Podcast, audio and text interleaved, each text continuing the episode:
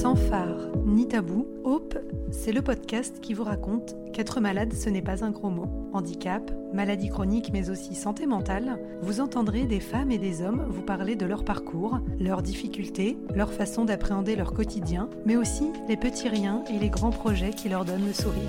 Des témoignages décomplexés et empreints de vérité qui font du bien quand ça va mal. Bienvenue dans Hope, le podcast de Medicite.fr qui retrace le parcours peu ordinaire de patients extraordinaires. Selon l'Institut national du cancer, les hommes possèdent également des seins qui sont toutefois moins développés que ceux des femmes. Le cancer du sein chez l'homme est rare, moins de 1% de tous les cancers du sein affectent les hommes. Pour en parler, nous accueillons Stéphane Cognon, auteur du livre Je reviens d'un cancer du sein et comment je me suis rapproché des femmes aux éditions Frison Roche. Bonjour Stéphane. Bonjour. Le cancer du sein, euh, je suppose que vous en aviez entendu parler pour les femmes. Est-ce que vous aviez conscience que cela pouvait euh, vous arriver et arriver aux hommes? Non, pas du tout. Euh, j'avais pas vu de témoignages. J'avais effectivement, moi, j'en avais entendu parler pour les femmes, mais pas du tout, pas du tout pour les hommes. Et quels ont été vos premiers signes, vos premiers symptômes? Est-ce que vous en êtes rendu compte un peu comme euh, beaucoup de femmes euh, sous la douche, par exemple? Alors en fait, euh, bah, comme je suis un homme, les, signes que j'ai vus ne m'ont pas du tout fait penser au cancer du sein. C'est-à-dire qu'en fait, j'ai eu une boule au niveau, au niveau juste à côté du, enfin au niveau du sein, au niveau du téton, juste à côté du téton, mais qui m'a pas inquiété. Je voyais ça comme un kyste que j'allais enlever euh, avec une petite chirurgie et donc j'avais même pris rendez-vous avec un chirurgien pour la faire enlever. Et puis, euh, mais ça c'était en fait euh, après, après un an de l'apparition de, cette petite boule. J'avais laissé traîner et en fait ça me gênait pas plus que ça, mais arrivé à un certain moment, quand ça a été gênant, quand ça a grossi, je me suis dit quand même, là faudrait peut-être que je consulte, mais jamais, jamais je me, suis dit que ça allait être un cancer du sein. Pour moi, c'était un kyste. Un kyste, une boule de graisse qu'on allait enlever. J'ai eu pourtant des, signes, donc la grosseur de, ce kyste qui grossit. À un moment, le, téton était sanguinolent. Tout ça, euh, bon, euh, ce qui fait. Alors, j'avais une gynécomastie, c'est-à-dire que c'est. Euh, comment expliquer Le sein, les glandes mammaires un petit peu qui sont plus grosses pour l'homme, ça fait un, espèce de mini sein. Et euh, donc, mais donc ça aurait pu masquer un petit peu euh, ce cancer du sein. C'est ce qui a été un petit. Mais en fait, euh, jamais j'aurais pensé jusqu'à la biopsie qu'on m'a proposé, mais deux ans après l'apparition, un an ou deux ans après l'apparition de cette boule, jamais j'aurais pensé que c'était un cancer du, sein, jamais. Et là, il y a le diagnostic. Qu'est-ce que vous ressentez à ce moment-là? Ouais, alors c'est comme j'ai pas pris la voie normale, c'est-à-dire que j'ai fait appel à un chirurgien lambda pour retirer un kyste, et eh ben c'était pas un oncologue et c'est pas l'oncologue qui et c'est c'est même pas euh, un médecin euh, spécialisé qui m'a fait cette annonce. C'est-à-dire que l'annonce a été très brutale et pas du tout dans les protocoles qui devrait y avoir et qui sont qui sont normalement euh, plus on fait plus attention aux patients. Moi, j'ai eu un appel à 9h30 du matin, j'étais au boulot, en disant, vous avez un cancer du sein. Ce qu'on a vu à la biopsie, c'est que c'est un cancer. C'est tout. Et ça m'a, et comme jamais j'aurais pensé que c'était, c'était ça, vraiment, je suis tombé, euh, j'étais très surpris, j'étais, j'étais choqué. Et en plus, une annonce au téléphone comme ça, où la personne me dit, ah bah, bah du coup, euh, c'est plus mon ressort, mais je peux vous conseiller quelqu'un. Mais là, on n'écoute plus du tout euh, ce qui se passe après. On est vraiment choqué par cette annonce. À la suite de ça, vous avez été pris en charge comment? Alors, en fait, euh, après, j'ai été voir une endocrino qui, du coup, euh, m'a dit, euh, bon voilà, a essayé de faire justement un petit peu plus de pédagogie, de rattraper le coup, entre guillemets, quoi. donc, du coup, elle m'a dit, je vous conseille, je peux le dire, l'Institut Curie, parce que parce que c'est les meilleurs euh, enfin, c'est les meilleurs. En tout cas, ils sauront, ils très bien traiter euh, la chirurgie s'il y a une chirurgie, euh, le traitement s'il y a un traitement, etc. Donc, elle, elle m'a dirigé vers une chirurgienne de l'Institut Curie. J'ai pas eu un rendez-vous tout de suite, mais du coup, bon, ça y est, j'étais lancé dans le dans l'après-diagnostic et puis le début, le début des traitements. Donc, vous dites notamment dans votre livre que vous êtes entré dans un univers de femmes pourquoi vous avez eu cette, cette réflexion? Bah Parce que, du coup, donc j'ai eu rendez-vous avec cette chirurgienne. Ah, j'ai eu que, que des femmes qui m'ont pris en charge. La chirurgienne, plus tard la kiné, tout autour de moi, ma psy en fait, qui elle avait eu un cancer du sein, donc qui m'a dit, bah, Stéphane, tu, qui m'a suivi en fait, qui, enfin ma psy que je suivais depuis, qui, me suivait depuis des années, qui me connaissait bien, elle m'a dit, faut faire le gros dos, mettez-vous en arrêt, qui m'a fait des conseils comme ça.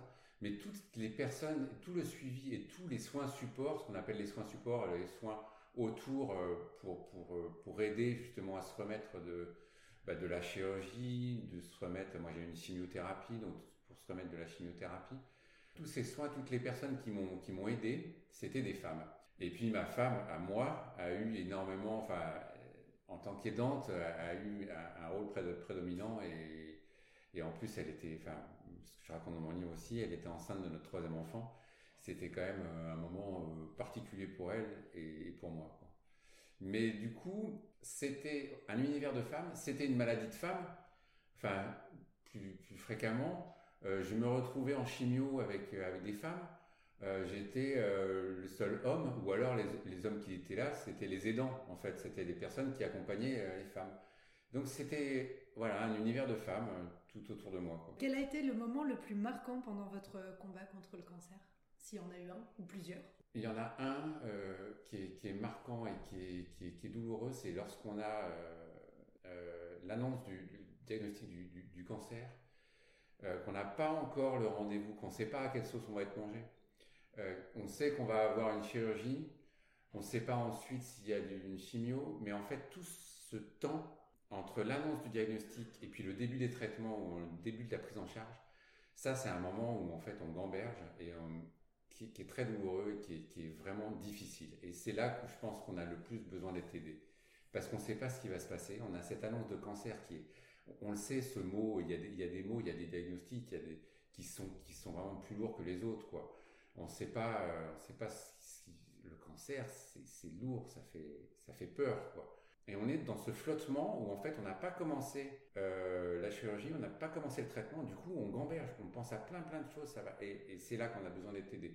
Donc ça c'était difficile. Bon ensuite c'est vrai que pendant la chimio, euh, bon bah quand on perd ses cheveux, en même temps, je suis un homme. Moi, je relativise toujours par rapport à ça. Il y a des chauves, euh, il y a des hommes qui sont chauves. Voilà, moi, moi, on m'a retiré un sein. Euh, j'ai une cicatrice de pirate, euh, comme, disent mes, mes enfants. c'est comme ça que j'en ai, joué un petit peu. C'est pas, c'est pas ma féminité. Enfin, je veux dire, c'est, c'est, c'est, oui, c'est, c'est, c'est une blessure, ok, mais je relativise. bon, tout ça, voilà, quand on perd ses cheveux, c'est difficile. En fait, il y a un moment où on perd ses cheveux et en plus on perd les poils. C'est-à-dire qu'on a vraiment un faciès de, malade. Mm. Moi, je me souviens, j'étais dans le métro, donc, mais ça allait entre deux chimios. En fait, j'arrivais, je sortais, euh, je voulais pas rester chez moi en plus, je voulais pas me sentir malade. Et en fait, comme j'avais j'avais ce faciès particulier, on, a voulu me laisser la place dans le métro. Et ça, c'est des moments qui sont, on n'a pas envie de ça. C'est pareil, les aidants parfois, ils sont maladroits. Euh, ma femme avait compris qu'en fait, il fallait, euh, euh, j'en parlais quand il fallait que ce soit de mon initiative. Il fallait pas me demander alors comment ça va, etc. Ou alors c'est pas trop dur. Quand ça, quand c'était pas de mon initiative, quand j'étais pas préparé, quand, quand, les questions étaient un petit peu trop intrusives, ça me gênait. Tandis que quand ça venait de moi, voilà. Et ça, ma femme l'avait compris et l'avait expliqué à nos proches. Une femme très attentive. C'est ça. Est-ce que vous auriez euh, un message à passer euh, aux hommes qui nous écoutent, notamment peut-être sur la prévention? Oui, il y, a, les hommes en général, euh, les hommes et les femmes, hein, mais plus les hommes ont du mal à parler et ne parlent pas de choses qui les fragilisent, enfin entre guillemets. Donc, moi, mon conseil, c'est parlez-en. Parlez-en à... Si vous avez un doute sur votre santé, quelle que soit la problématique, Peut-être que c'est quelque chose qu'on n'a pas envie de, dire à des, à, des, proches pour euh, pas les inquiéter, mais allez voir un, généraliste, allez voir un spécialiste. Et tant que vous n'avez pas une vraie réponse, là c'est pareil. Moi j'ai continué à taper à la porte des spécialistes euh, en disant mais c'est quand même pas normal. Donc faut continuer quand on a un doute. Et puis les hommes parler. Les hommes ont du mal à parler euh, parce que c'est une, fragilité, entre guillemets. Donc les hommes ont peut-être du mal avec ça. Mais parlez, ouvrez votre cœur et puis, et puis échangez. Et puis tant que vous avez des doutes, tant que vous n'avez pas une vraie réponse, continuez à taper à la porte. Mais ça, c'est vrai pour les femmes aussi. Je pense que c'est pour euh, tout le monde. On sait bien que dans l'univers euh, médical, c'est plus de plus en plus difficile à trouver un bon médecin. En tout cas, déjà trouver des rendez-vous, trouver un bon médecin, trouver un spécialiste. Et quand on l'a, vraiment, il ne faut pas partir avec un doute. Il faut s'écouter et puis il faut parler, il faut échanger. Octobre Rose, c'est l'occasion de mettre en lumière le combat de, toutes les femmes contre le cancer du sein. Est-ce que euh, vous avez envie de dire quelque chose par rapport à ça? C'est pareil, c'est la prévention. Euh, les femmes les femmes font plus attention. Les femmes, normalement, euh, voient un gynéco depuis qu'elles sont réglées. Donc, elles ont l'habitude d'aller chez le médecin. Elles ont plus l'habitude de s'occuper de leur corps. Mais qu'elles continuent, qu'elles soient attentives aux moindres signes. Ça, c'est pareil, hein, c'est ce que je dis aux hommes. Qu'elles n'hésitent pas à, revenir voir les spécialistes. Et puis, écoutez-vous. Hein, c'est vraiment quelque chose que je dis. Parlez échanger, euh, échanger entre vous, les femmes, la sororité, hein, c'est ça, c'est comme ça qu'on appelle. Et euh, je pense que ça fonctionne pas mal chez les femmes, peut-être moins chez les hommes. Enfin, les relations entre hommes, on va pas, on va pas se dire les choses. Les femmes discutent beaucoup, échangent beaucoup. Profitez de ça parce que ça, c'est une vraie richesse.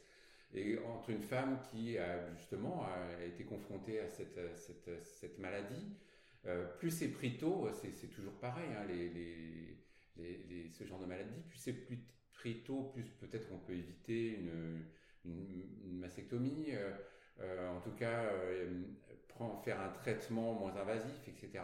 Et puis même, regardez, ça se guérit bien. Le, traitement est lourd. prenez du temps pour vous, quand si jamais vous êtes atteint par ça. Mettez-vous à l'écart de si vous avez envie de vous mettre à l'écart de votre vie professionnelle. Par contre, n'arrêtez pas votre vie privée. Ça, c'est quelque chose et votre vie, euh, vos liens sociaux, votre lien social, parce que ça, moi, c'est quelque chose qui, m'a vraiment servi.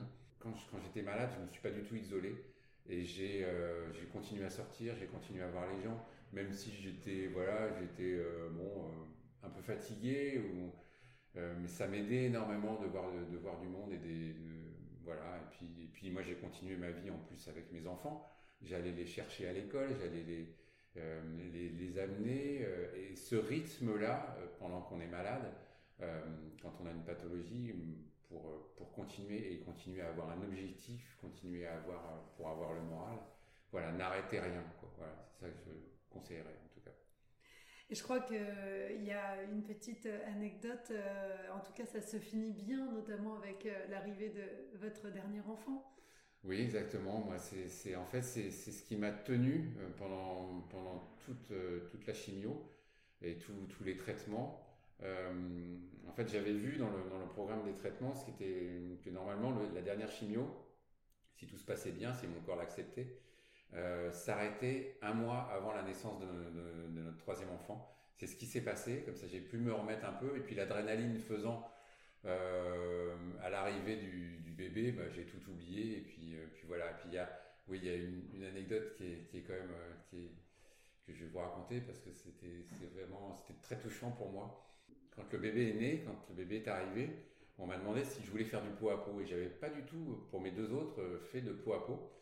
Et hum, bébé et puis j'hésitais parce que j'avais ma cicatrice, j'avais tout ça, j'étais encore j'avais pas encore récupéré, mes cheveux avaient pas repoussé j'ai enlevé mon t-shirt et puis euh, quand le bébé est venu se, euh, quand on m'a donné le bébé, la tête du bébé est venue se loger euh, sur ma cicatrice.